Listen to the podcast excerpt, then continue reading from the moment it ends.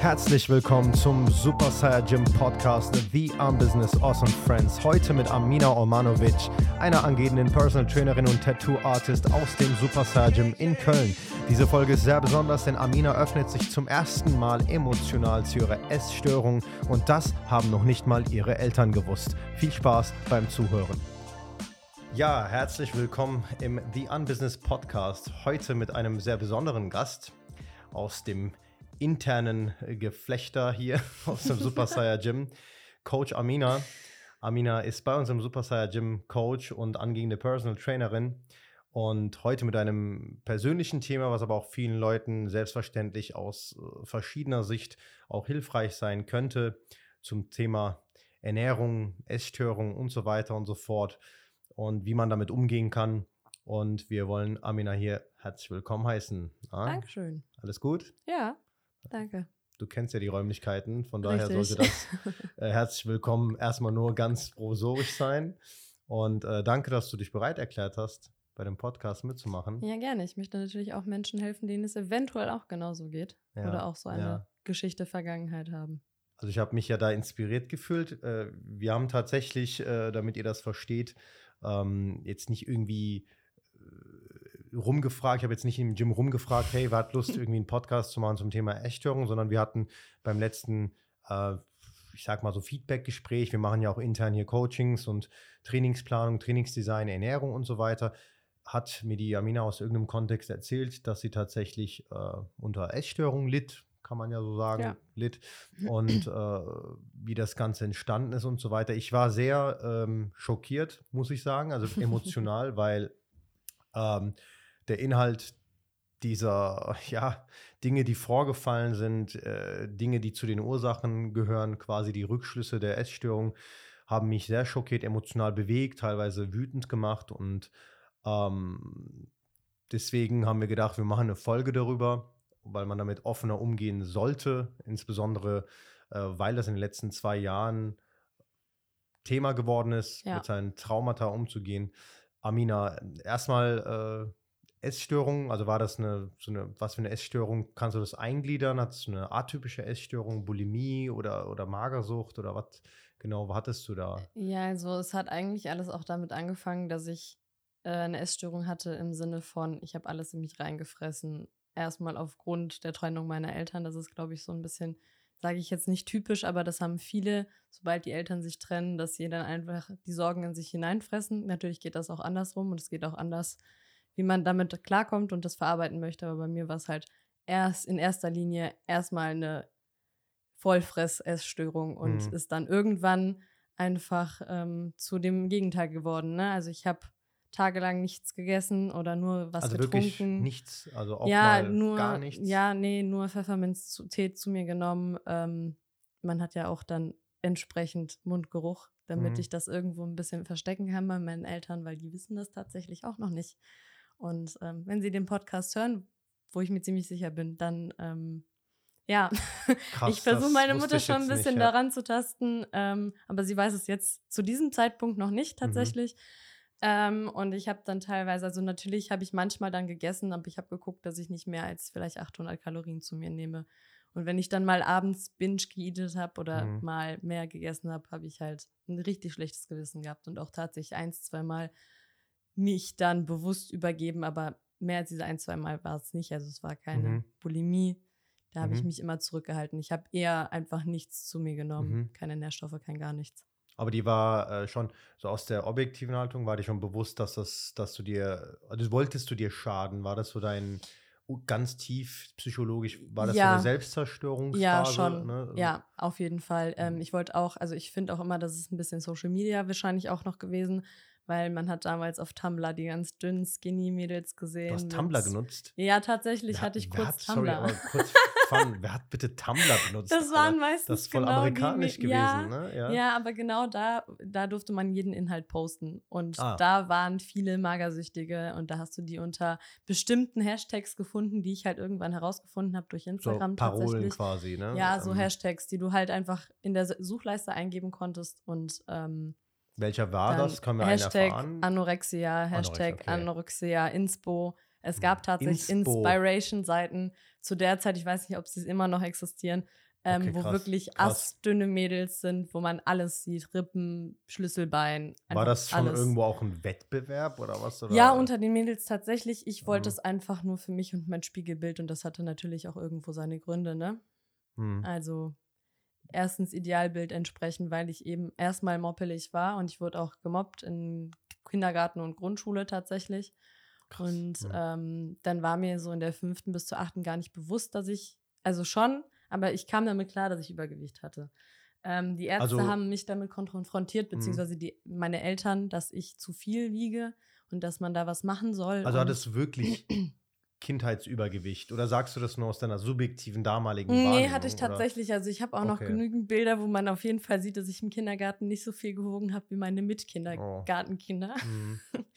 ja, ähm, war halt leider so, ist auch, wie gesagt, auch der Trennung meiner Eltern so ein bisschen zu verschulden. Und wie dann, alt warst du denn da? Ähm, ich war sechs, als meine Eltern sich getrennt haben und dann war mein Vater halt nie wirklich so für mich da, wie er sein sollte. Mhm. Und ähm, ja, für meine Mutter war es auch eine schlimme Phase. Sie hatte dann eine Diskothek. Ich habe dann bei meiner Oma übernachtet. Ich hatte quasi keine richtige feste Bezugsperson, weil ich meine Mutter halt oftmals nur am Wochenende gesehen habe oder mal zwischendrin mhm. nur.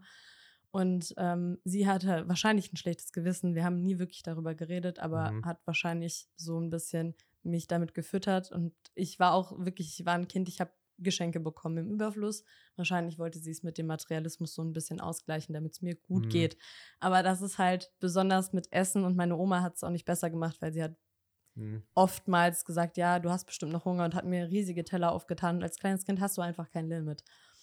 Und ich habe tatsächlich ähm, dann später in der weiterführenden Schule, fünfte, sechste, siebte Klasse, ähm, kam dann mein Stiefvater zu uns in die Familie und er wollte halt was ändern, aber er hat es halt falsch gemacht, weil er selber noch als Jugendlicher zu uns, also Jugendlicher, aber er war halt 26, 27, als er bei uns in die, Schule, in die Familie kam. Und ich war halt damals schon neun. Wow. Und das war für ihn natürlich mhm. auch ein riesiger Schritt, meine Mutter so anzunehmen, wie sie ist und mit dem Kind.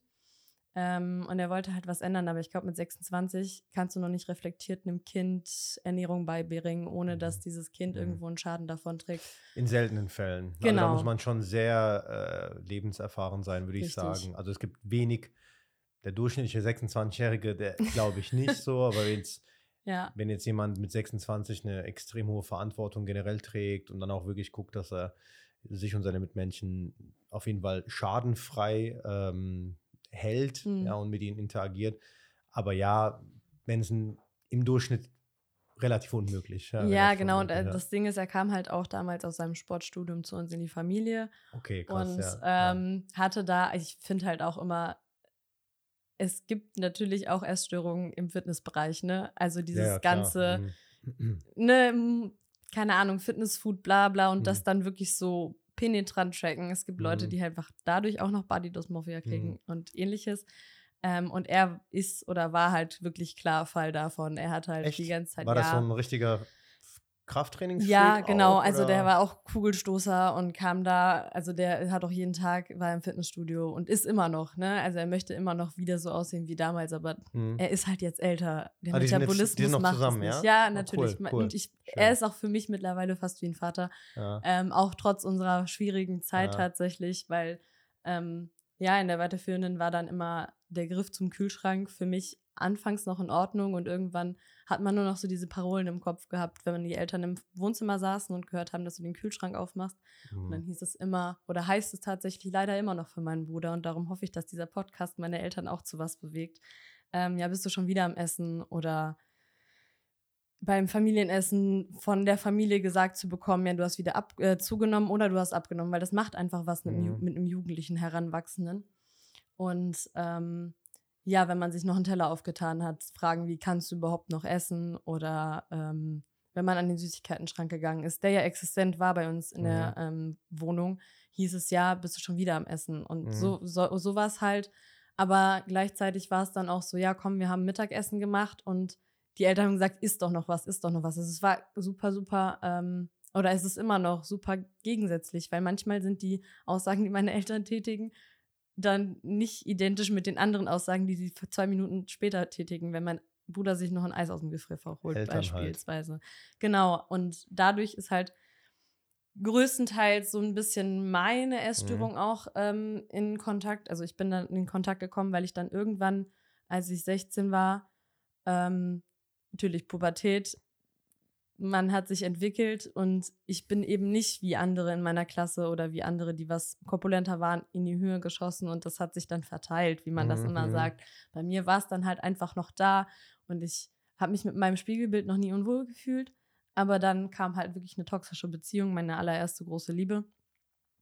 Und er hat mir zwar nie gesagt, ich sei übergewichtig, aber irgendwie kam da eins zum anderen und ich war nicht mehr mit meinem Spiegelbild glücklich. Ich Mhm. wusste, ich wurde gemobbt. Ich weiß, dass ich wusste, dass zu Hause ähm, es hieß, ja, du hast wieder zugenommen, äh, bist du wieder am Essen, bist du wieder im Kühlschrank, etc. pp. Und dann habe ich einfach aufgehört zu essen oder angefangen weniger zu essen. Ich habe es anfangs so gemacht, dass ich ähm, gesagt habe, komm, wir versuchen mal eine vegane Ernährung, mal Mhm. gucken, ob du das auch durchhältst. Tatsächlich war es auch Mit wirklich deinem nur. äh, Ex dann Nee, quasi, das war? Nee. ähm, einfach eigenständig. okay, ei- genau, okay. da kannte ich ihn zwar schon, aber da waren wir noch nicht in einer Beziehung. Mhm. Und ähm, dann habe ich das einfach mal ausprobiert und dann habe ich gemerkt, oh, oh cool, meine Funde purzeln irgendwo, ne? Dann habe ich ähm, angefangen, mein Essen zu tracken, aber habe halt wirklich, ich habe mir da Grenzen gesetzt, die sind einfach unrealistisch. Ich habe gesagt, du kommst nicht über die 1000 ähm, Kalorien. Ich habe nur auf die Kilokalorien geguckt, ne? Und mir war egal in dem Moment, was dann die 1000 Kilokalorien wären. Ob es drei Mhm, Gurken, klar, eine Möhre und klar. ein Joghurt war oder Oder Pommes oder eine Chicken, also- Portion irgendwas, weißt du? Ja. Und ich hatte halt immer noch meine Süßigkeiten bei mir im Zimmer gebunkert, weil ich dann einfach heimlich Attacken. gegessen hatte Mhm. und Attacken hatte natürlich. Und ähm, ja, dann wurde es halt so, dass ich dann gemerkt habe, okay, cool, ich nehme ab, das finde ich ganz cool und das war ja auch positiv. Und dann habe ich immer weiter positive Resonanz bekommen von meiner Familie unter anderem. Ich Weil bin du halt, abnimmst. genau, oder, ich oder? bin, ja, ja, genau, weil ich Aber hat abgenommen dich ganz hab. kurz, hatte, wurden auch mal objektivere Gespräche geführt in Bezug auf deines Gewichtes oder wurde das immer nur eher oberflächlich gewertet? So dieses auch abnehmen, zunehmen? Also aus, weißt du, was ich meine, aus der oberflächlichen Sicht? Oder haben die auch mal gefragt, geht's dir denn gut? Oder, oder wurden auch mal so tiefsinnige Äh, Gespräche ja, also geführt? von meiner Familie aus war es eher das Objektive tatsächlich. Mhm. Mm, Die sind so, wenn man also wenn man aussieht, als hätte man Übergewicht, dann ist das halt nicht cool so für die. Mhm. Meinem Stiefvater war es auch ein bisschen wichtig, dass ich einfach meine Fitness erlange, dass ich, also er wollte ja nur was, was Gutes für mich, ne? Er Mhm. wollte ja nie was Schlechtes für mich. Das möchte ich dem auch gar nicht unterstellen, meine Mhm, Mutter ja auch mhm. nicht. Aber es war eigentlich wirklich oftmals vom Rest der Familie auch einfach objektiv. Und dann habe ich halt gemerkt, okay, du nimmst ab und Leute werten das als positiv. Und dann habe ich einfach weitergemacht. Und irgendwann hat es natürlich nicht gereicht, dass man leicht im Kaloriendefizit war und auf Fleisch verzichtet hat. Ich habe auch danach wieder ähm, Milchprodukte gegessen. Aber ich habe halt einfach, äh, bis heute konsumiere ich kein Fleisch, aber mittlerweile ist es nicht mehr der Essstörung zugute oder Mhm. ähm, verschuldet, sondern ist halt einfach, weil ich es nicht möchte. Ähm, ja, und irgendwann hat es dann nicht mehr gereicht, dass ich nur noch wenig gegessen habe, sondern dann habe ich irgendwann angefangen, halt gar nichts zu essen. Weil andere, Aber du hast gegen deinen Hunger, auch- also du hast schon krass Hunger gehabt, oder ist ja, das irgendwann aber- äh, dein Hungerhormon zurückgegangen? Und, nee, also du hast also- trotzdem noch Hunger Mhm. in so Zeiten, sage ich jetzt mal, oder ich zumindest. Ich kann ja nur von mir sprechen. Aber du empfindest diesen Schmerz, den du im Magen hast. Ich glaube, das kennt jeder, wenn er morgens aufsteht und Mhm. super, super Hunger hat und der Magen zieht sich so zusammen und es Mhm. fühlt sich wirklich schmerzhaft an. Und du fandest, es ist so traurig, dass ich das jetzt sage, aber du fandest diesen Schmerz angenehm. Mhm. Weil ich ja in dieser selbstzerstörerischen Phase war, habe ich es halt gut Ja. gefunden, dass ich gerade Schmerz empfinde in meinem Magen. Ja, das ist wie mit, gedacht, mit, mit äh, bei mir und Fingernägel kauen. Ne? Das Ja. ist dieser Schmerz, den man äh, sich irgendwo antut, genau. der irgendwo, keine Ahnung, wo der sitzen mag, ob es immer wieder die Jugend ist, eigentlich theoretisch ist ja alles immer Vergangenheit, weil in Vergangenheit, der ja. Zukunft kann ja kein Trauma liegen, sondern nur in der Vergangenheit. Aber es ist halt eben, äh, wenn Leute fragen, ja, tut das nicht weh oder tut, ne, das ist halt schon so irgendwo Ja. ein Selbstzerstörungsmechanismus, der sich ja etabliert und dann, wenn es richtig traurig ist, dass das irgendwann nur noch zu einem wirklich nur noch zu einem Mechanismus ist, den man gar nicht mehr kontrolliert. Also auch wenn man selbst Ja. sich nicht mehr zerstören will, macht man irgendwann, weil es eine Routine ist, trotzdem. Es ist halt, ne, ich habe schon drei Monate aufgehört, Fingernägel zu kauen, so komplett. Mhm. Und dann denke ich mir so, geil, ich habe mich voll gefreut, war zwei, dreimal bei der Maniküre und Ja. das pflegen lassen und so weiter. Und dann irgendwann, ich habe dann irgendwann, bin ich dann am, keine Ahnung, also ich, das hört jetzt krass an, aber als, als ob ich im Delirium gewesen war, bin dann am nächsten Tag und dann guck mal auf meine Hänge, äh, Finger an und denke mir, hä, wann habe ich Ja, wieder ja. Fingernägel gekaut? Das ist ein Mechanismus. Mhm. Und das muss man halt definitiv auch irgendwie eigentherapeutisch trainieren. Das muss man eigentherapeutisch ja. trainieren, weil es ist halt einfach, wenn du das 10, 15, 20 Jahre lang machst, so wie ich in dem letzten mhm. Post immer gesagt habe, äh, tiefe Mechanismen kann man nicht in drei, vier Monaten einfach vergessen. Das geht halt einfach ja, nicht. Ja, voll ne? nicht. Voll nicht. Und ähm, ja, ich, ich habe heutzutage immer noch ein bisschen manchmal damit zu kämpfen. Also ich mhm. bin seit letztem Jahr im September auf jeden Fall so weit, dass ich jetzt esse. Mhm. Ich habe es endlich geschafft. Ähm, ich habe davor auch gegessen. Seit wann ich arbeitest du hier? Auch, seit September. Mhm. Nee, doch. Hat das was mit, mit viel zu tun? Ja, mit deiner definitiv, Tätigkeit hier? definitiv. Ja? Also erstens, ich kann nicht in dieser Branche arbeiten und mir selbst irgendwie vormachen. Ich würde so mhm. voll gesund leben und es ist voll gar nicht so. Mhm. Und ich wollte ja schon immer eigentlich davon wegkommen, aber es ist einfach super schwer, von der Essstörung wegzukommen. Mhm. Weil du trotzdem noch, also sofern du nicht in Therapie gegangen bist, bin ich halt nie. Du hast trotzdem noch diese innere Stimme. Oftmals ähm, hatte ich die noch letztes Jahr vor Augen so, ja, dein Spiegelbild gefällt dir gerade nicht mehr und du das Einzige, was du jetzt von jetzt auf gleich quasi ändern könntest, mhm. wäre, dass du wieder weniger isst. Mhm. Und dann hatte ich das immer noch so, bis vor kurzem, dass ich oftmals dann darüber nachgedacht habe, abends im Bett, was habe ich denn gegessen und ich habe mich schlecht gefühlt und ich wusste, dass das dumm ist, dass ich mich schlecht fühle, aber du kannst es trotzdem nicht kontrollieren, weil dein Kopf einfach ein eigenes Denken hat mhm. ähm, und ich konnte das einfach nicht kontrollieren. Ich habe zwar trotzdem gegessen, aber ich habe we weniger wieder angefangen zu essen und seit September ist es auf jeden Fall so, dass ich mich nur noch schlecht fühle, wenn ich wirklich Scheiße esse. Das tue ich heutzutage auch immer mhm. noch.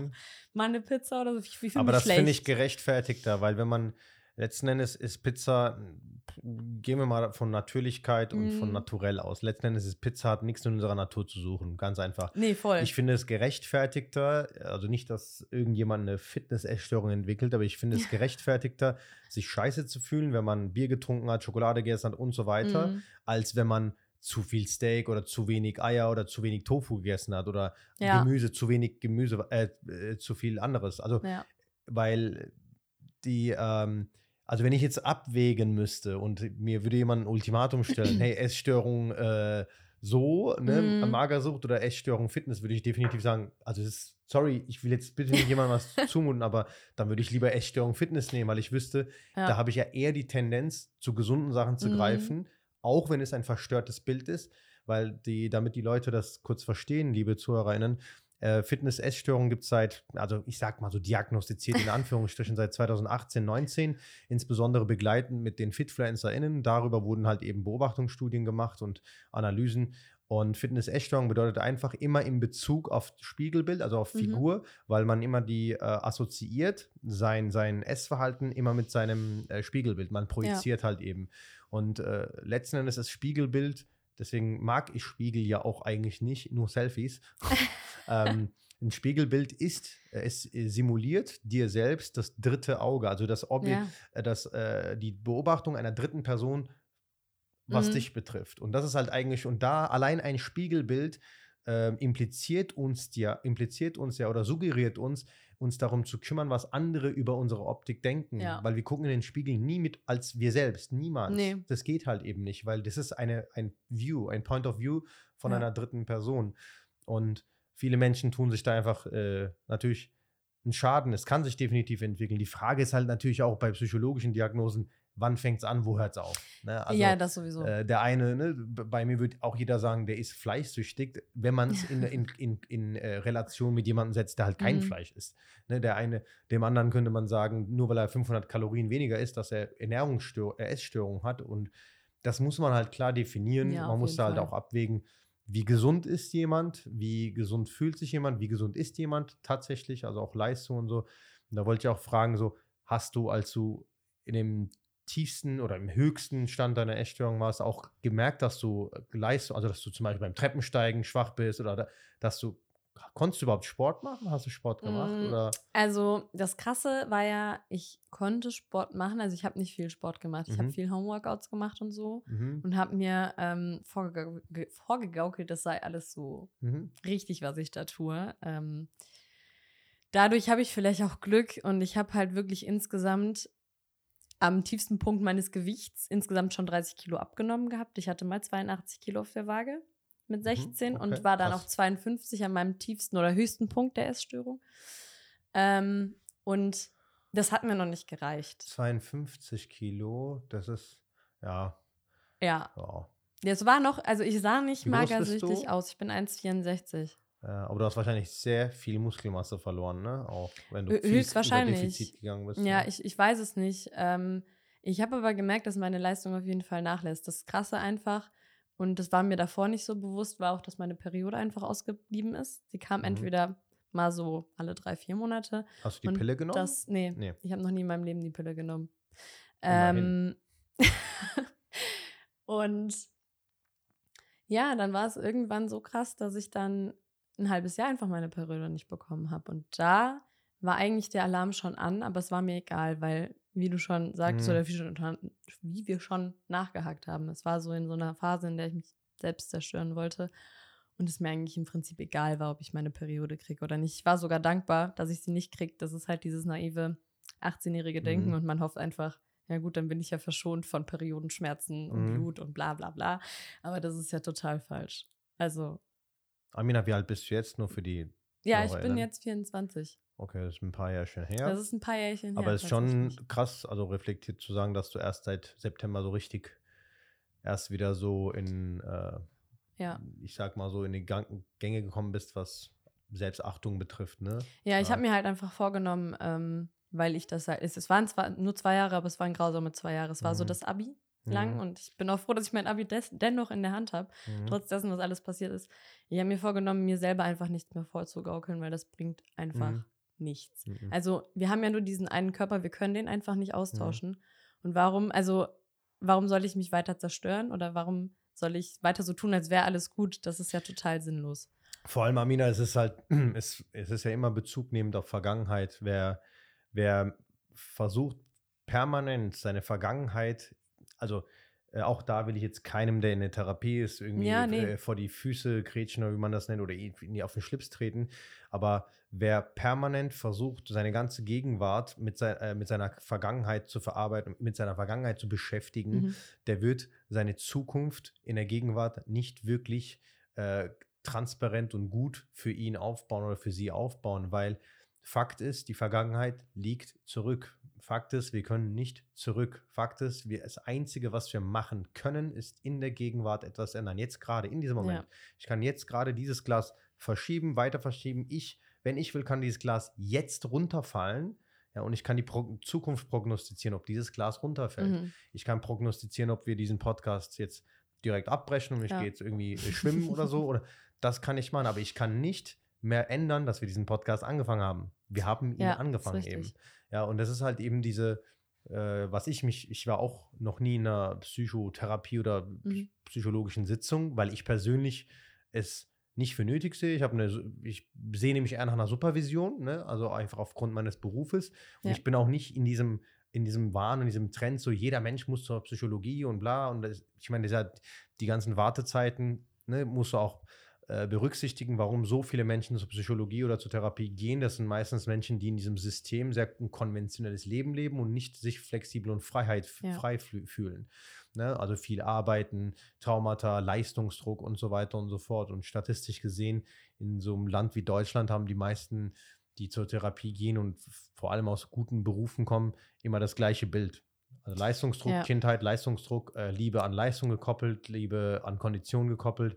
Und äh, ich sage halt immer, ja, also wir haben keine schöne Vergangenheit. Kein Mensch hat eine schöne Vergangenheit, weil er immer vergleicht mit irgendwas, was in der Gegenwart ist. So, Ja. ne? Oder mit anderen dritten Personen. Aber was sollen wir machen? So, was können wir denn machen? Wäre das Logischste, aber auch das emotional Vernünftigste, nicht abzuschließen und, zu, und ak zu, zu akzeptieren und annehmen, dass es so war, wie es war und du aber jetzt dein Leben 100% nach deiner Bestimmung, nach deinen Werten leben wirst. Ja. Ist das nicht, klingt das nicht vernünftig? Ich weiß, es ist nicht leicht umzusetzen, wenn man Ja, nee, Traumata alles hat, gut. ne? Aber- Ähm, ich sag auch immer, also ich befasse mich, also ich weiß zwar, dass meine Vergangenheit halt meine Vergangenheit ist, ne? Ich Hm. manchmal im Alltag fällt mir das dann auch noch mal mehr auf Mhm. in Situationen, aber ich sag auch immer, jeder hat sein Päckchen zu tragen. Ich bin keiner, der dem das der jemanden äh, unter die Nase reibt. Mhm. Ja, ich kann das jetzt nicht, weil ich hatte das und das oder äh, ich kann das nicht, weil ich dies und das. diese das, Opferrolle meinst du Genau, jetzt, ne? diese. Opferrolle. Ich, also klar, Leute mit Traumata oder Leute, Leute die gerade ihr Traumata quasi Mhm. entdecken oder diagnostiziert bekommen, das mag ähm, gerade ein Tiefschlag für die sein. Mhm. Aber dieses ständige nach Opfer. Aber meinst du ein Traumata? Rolle. Ich weiß nicht, wie das Wording dann beim, beim, bei der Therapie ist, aber ich finde das auch ein bisschen absurd, dass man ein Traumata in der Vergangenheit diagnostiziert. Also es ist ja keine, Ja. es ist ja, also zunächst einmal, Krankheit ist halt dann Krankheit, wenn man gegenwärtig akut darunter auch leidet. Ja, Nicht meint, darunter teilweise leiden zu können oder Mhm. nicht. Das ist ja meistens, Traumata ist immer eine Frage von welchem Kontext, in welchem Ereignis du gerade steckst und wie dich dieses Traumata einholt. Das heißt, Ja. es ist ein sehr opport das Trauma ist etwas sehr Opportunistisches, das heißt, eine Gelegenheitskrankheit. Immer Mhm. wenn du zum Beispiel, wenn jemand in seiner Kindheit leistungsgekoppelt geliebt wurde, kriegt er die, kommt dieses Trauma meistens Ja. immer, wenn er Leistung bringen und ja, äh, die Leistung nicht bringen kann, also Leistung bringen muss und vielleicht scheitert oder die Leistung nicht bringt. Wenn die Leistung nicht reicht, kommt dieses Trauma, oh mein Gott, meine Eltern Mhm. haben mich immer bestraft, wenn ich eine 2 hatte oder nur Ja. eine 3. Und ich glaube, äh, Menschen, die zum Beispiel auch viele Traumata haben, aber die Trauma, Traumata, die nicht einholen, denke ich, also wie gesagt, ich Mhm. will keinem da auf, die Schlip, auf den Schlips treten, wenn dieses Trauma einen nicht einholt, heißt es, dass diese Menschen gegenwärtig einfach sehr gut klarkommen mit ihrer Situation. ja Also auf wenn jeden ich, ich Fall. hätte auch sehr viel, die, die natürlich die, äh, ich habe bestimmt, wenn ich zu einem Psychologen gehe oder zu einer Mhm. Therapeutin, wie auch immer, Dutzende Gründe, was in meiner Kindheit schiefgelaufen ist. Ja. Klar, kann man. Aber ganz ehrlich, ich weiß, was hätten meine Eltern besser machen können, bla bla, aber hätte, hätte, hätte. Ja, mein Vater hat getrunken, hat gespielt, hat eine Mhm. super Firma gehabt, ist pleite gegangen. Ich kann auch sagen, ja, irgendwie, ich bin, hätte den Weg der Kriminalität einschlagen können, weil einfach die Subkultur und einfach statistisch Ja. gesehen das alles gepasst hätte. Genau. Aber warum habe ich gesagt, ey, nee, ich will erfolgreich werden, ich will ein Unternehmen aufbauen, weil ich gesagt habe, ich bin kein Opfer. Mhm. Ich bin kein Opfer und das bist du auch nicht, weil kein Mensch wird als Opfer geboren. Ich weiß, Nee. dass man in, ein, in Systeme, in Kultur, in Defizite reinkommen kann. Ja. Ja. auch man kann in eine arme Familie reinkommen. Als, also, ne, das ist halt schon ein Schicksal, muss man sagen. Aber am Ende des Tages hat, trifft jeder irgendwo eine Entscheidung. Ob es die Entscheidung ist, gerade Fall. dieses Päckchen Kaugummi zu klauen Ja. oder zu sagen, hey, ich würde gerne das Kaugummi nehmen, aber Mhm. ich, kann nicht das abarbeiten, das sind zwar 80 Cent oder wie auch immer. Man hat immer eine Entscheidung. Ja, richtig. Und da muss man immer innerlich äh, mit seinen Werten abwägen, moralisch. Öffne ich lieber meine Schwäche und sage, ich kann mir das nicht leisten, können Sie mir da trotzdem was machen, guten Preis, keine Ahnung, wie auch Mhm. immer. Oder riskiere ich es und öffne nicht meine Schwäche, mein Ego also, Ja, und klaue dieses Stückchen Pau Ja. Kau Kaugummi. Ne? Und ähm, ist so eine Metapher, die relativ gut ist. Das kann man auch übertragen auf größere Dinge im Leben. Ja? Gehe ich jetzt fremd? Ähm, schlage ich jetzt zu? Werde ich Ja. jetzt gewalttätig? Werde ich jetzt irgendwie, äh, ja, mache ich jetzt äh, Ellenbogen, äh, klar. Ellenbogen-Style in der Firma und drängle meine ganzen Mitarbeiterkolleginnen Ja. aus, um nur ein bisschen mehr Geld zu verdienen und so weiter. Jeder Mensch hat die Entscheidung, später in drei Sekunden diesen und jenen Schritt zu gehen. Mhm. Die Frage ist halt immer nur, warum Menschen in der Regel sich zu eigenen Gunsten entscheiden Ja, indem, und dann andere damit schaden. Und warum gibt es diejenigen, wenn es jetzt, sagen wir mal, spirituell Schicksal, so Mhm. wie du, ich, keine Ahnung, andere, die dann oft Opfer sind. Ja. Ne? Ob die es jetzt deklariert von außen bekommen oder halt, ob du selbst sagst, oh, ich war jetzt Opfer von Mhm. äh, häuslicher Gewalt oder meine Eltern oder was weiß ich, Armut oder keine Ahnung was. Ne? Und ich finde es okay, Opfer, irgendwo Opfer gewesen sein von etwas, aber ich finde es nicht okay, mit dieser Identifikation rumzulaufen und sich selbst abzustempeln als Opfer, weil das Ja. macht einen schwach. Ja, ich bin, Bin ich auch dir. dutzendmal äh, Opfer von strukturellem Rassismus. Sagen wir mal so, es gibt ja in dem Sinne keinen strukturellen Rassismus, weil in der Struktur kann es keinen Ja. Rassismus geben. Es gibt nur Rassisten in dieser Struktur. Aber das ist nicht Voll. struktureller Rassismus, Mhm. weil gesetzlich ist es ja nicht erlaubt, struktureller Rassis- Rassismus.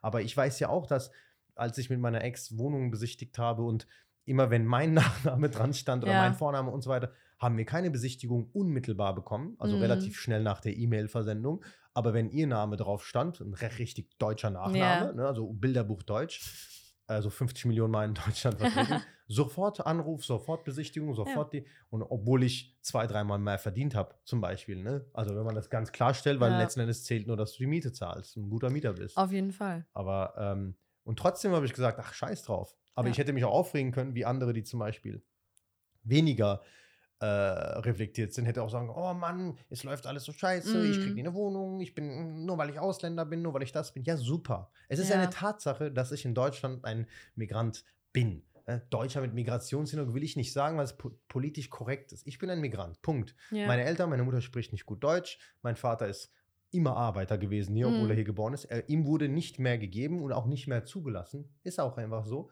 Und dennoch ist weder meine Mutter noch mein Vater noch ich noch meine Schwester, ja gut, meine Schwester ja weniger, aber wir sind nie Opfer gewesen. Ja. E, e egal wie oft wir aus der objektiven Sicht Opfer waren, aber wir haben nie gesagt, wir sind Opfer. Wir haben immer gesagt, wir machen, scheißegal. Ist ja auch so. Du bestimmst ja einfach dein Leben. Warum möchtest du dich ständig in die Opferrolle? Genau. Oder warum, ja doch, warum möchtest du dich ständig genau. in die genau. Opferrolle drängen? Es ist doch dein Leben. Schreib genau. doch einfach dein genau. Leben so, wie du es möchtest. Genau. Wer steht dir im Und Weg? kam dann dieser Moment selber. bei dir auch? Das war jetzt meine, sollte die Frage sein, ja. eigentlich. Kam da der Moment, wo du gesagt hast, nee, jetzt nicht mehr, ich bin mir viel mehr wert, ich liebe mich, ich akzeptiere mich, let's go. Also, ähm, ja, de definitiv, voll. Ich wollte ja einfach da weg. Also es war auch unter anderem weil ich halt eine Krankheit dadurch bekommen habe. Es war aber auch, äh, dass mir so die Augen geöffnet worden sind, dass mhm. das nicht gut ist, was ich da gerade tue. Es war aber auch andererseits so irgendwie, ich bin eines Morgens banalerweise einfach aufgestanden und dachte mir so, warum zerstörst du gerade deinen Körper, wenn du nur den einen hast und warum drängst du dich ständig in diese Opferrolle? Was bringt dir das? Mhm. Du kennst deine Vergangenheit, du kennst deine Schicksalsschläge oder wie auch immer man das äh, nennen möchte.